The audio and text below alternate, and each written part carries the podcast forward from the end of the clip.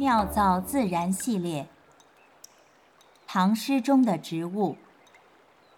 新疆青少年出版社录制出版。隋宫，紫泉宫殿锁烟霞，欲取吴城作帝家。玉玺不圆归日角，锦帆应是到天涯。于今浮草无萤火，钟鼓垂杨有木鸦。地下若逢陈后主，岂宜重问后庭花。作者李商隐，地点江苏扬州，时间公元八百五十七年。唐宣宗大中十一年，万曲一收。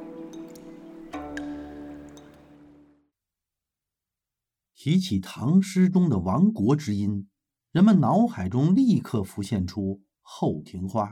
杜牧写“商女不知亡国恨，隔江犹唱后庭花”。李商隐写。地下若逢陈后主，岂宜重问后庭花。美人似花含露，玉树流光。朱唇轻启，一曲后庭花，响彻宫闱。美人姓张，名丽华，人如其名，浓丽颜华，为南朝后主陈叔宝的贵妃。陈朝号称传作武帝。其实加起来只有三十二年，陈叔宝掌国七载，已是在位时间第二长的了。十载陈叔宝专宠的这位张贵妃，发长七尺，鬓黑如漆，奇光可辨，每瞻视盼赖，光彩异目，照映左右。贵妃常常亮容盛装，立于台阁之上，宫中遥望。飘若神仙。贞明三年，隋朝灭陈，贵妃张丽华被覆面斩杀于清溪。后主陈叔宝从新地入京后，因疾善终。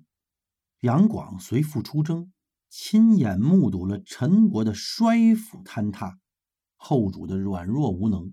在陈后主死后，已登大宝的杨广翻遍世书。为这位前朝旧君定了一个“杨”字，以平功过。释法云：“逆天虐民曰杨。”杨广以此字表示了对手下败将的鄙视和对自己的警醒。杨广认为南朝灭亡的重要原因之一，便是皇帝敷脂粉、做深宫，不与百姓相见。在他即位的十四年间，只有四年待在宫中。精力充沛、壮志滔天的年轻帝王，开凿运河，南下江都，率军出塞，巡行草原。李商隐说：“如果不是唐启代隋，杨广的锦帆大概可以飘到天边。这不是没有可能。作为中国历史上……”最富想象力和创造力的皇帝之一，杨广曾在洛阳景华宫变捉萤火虫，深夜再将萤火虫齐齐放出。五月的山间水边，陆河流萤，光电岩谷，书集书散，美不胜收。他还命人依照自己的宠臣模样建造了一个机器人，内部施设机关。竟能起坐拜服。大业十四年三月，杨广被自己的禁卫军押入朝堂，一根白绫意断了他的雄图伟梦。武德年间，继承了大隋河山的李渊翻阅着手中的誓书，颇费脑筋的为杨广选了一个谥号杨。杨广是陈叔宝陈阳帝。李渊是杨广隋炀帝，是历史的巧合，还是命运的幽默？不知李渊的后人能否读得懂李商隐的一片良苦用心？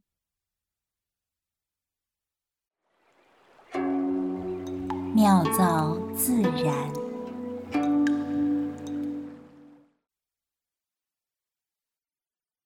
于今腐草无萤火。这句诗呢，包含了一个很有意思的生态现象。古人啊，有腐草萤火的说法，认为呢，萤火虫是从腐败的野草里边诞生的。为什么会这样呢？因为经常有一堆野草啊，堆放不久以后，就有萤火虫出现了。所以古人呢，就认为萤火虫啊，是草堆吸收了天地精华以后自然产生的。这种观察和认知世界的方式呢，是把事物之间的相关性曲解成了因果性。这种错误在现代社会也是屡见不鲜。从生态学讲呢，萤火虫、草丛、草堆还有怎样的相关性呢？萤火虫啊，它是萤科昆虫的通称，分为呢水生类和陆生类两种，广泛的分布在热带和亚热带地区。全球呢大概有两千多种，我们中国呀有一百五十种以上。在夜间呢，不仅萤火虫的成体能发光，它的卵、幼虫和蛹也能发光。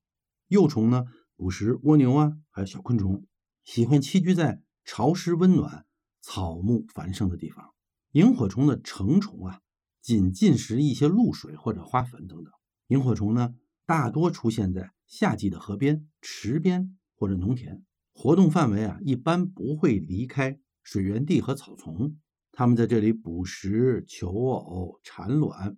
草丛呢，作为生态环境的基础，为萤火虫提供了完美的生存空间，既可以栖身躲避天敌，又蕴藏着大量的食物。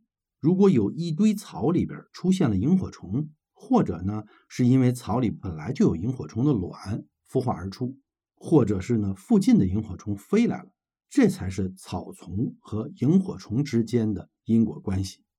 草丛作为基础生产者，不仅为萤火虫，也为其他的昆虫，比如蜗牛啊、两栖类和爬行类的动物呢，提供了生存环境。啊，可能啊，呃，因为萤火虫会发光，古人只用“腐草萤火”来形容草丛里诞生了萤火虫。啊，如果顺着这个思路呢，恐怕还有。腐草蜗牛、腐草蚱蜢、腐草蟋蟀 等等等等啊。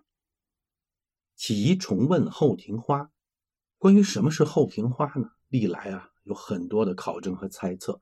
有人认为是鸡冠花，有人认为是词牌名。万曲一收，妙造自然。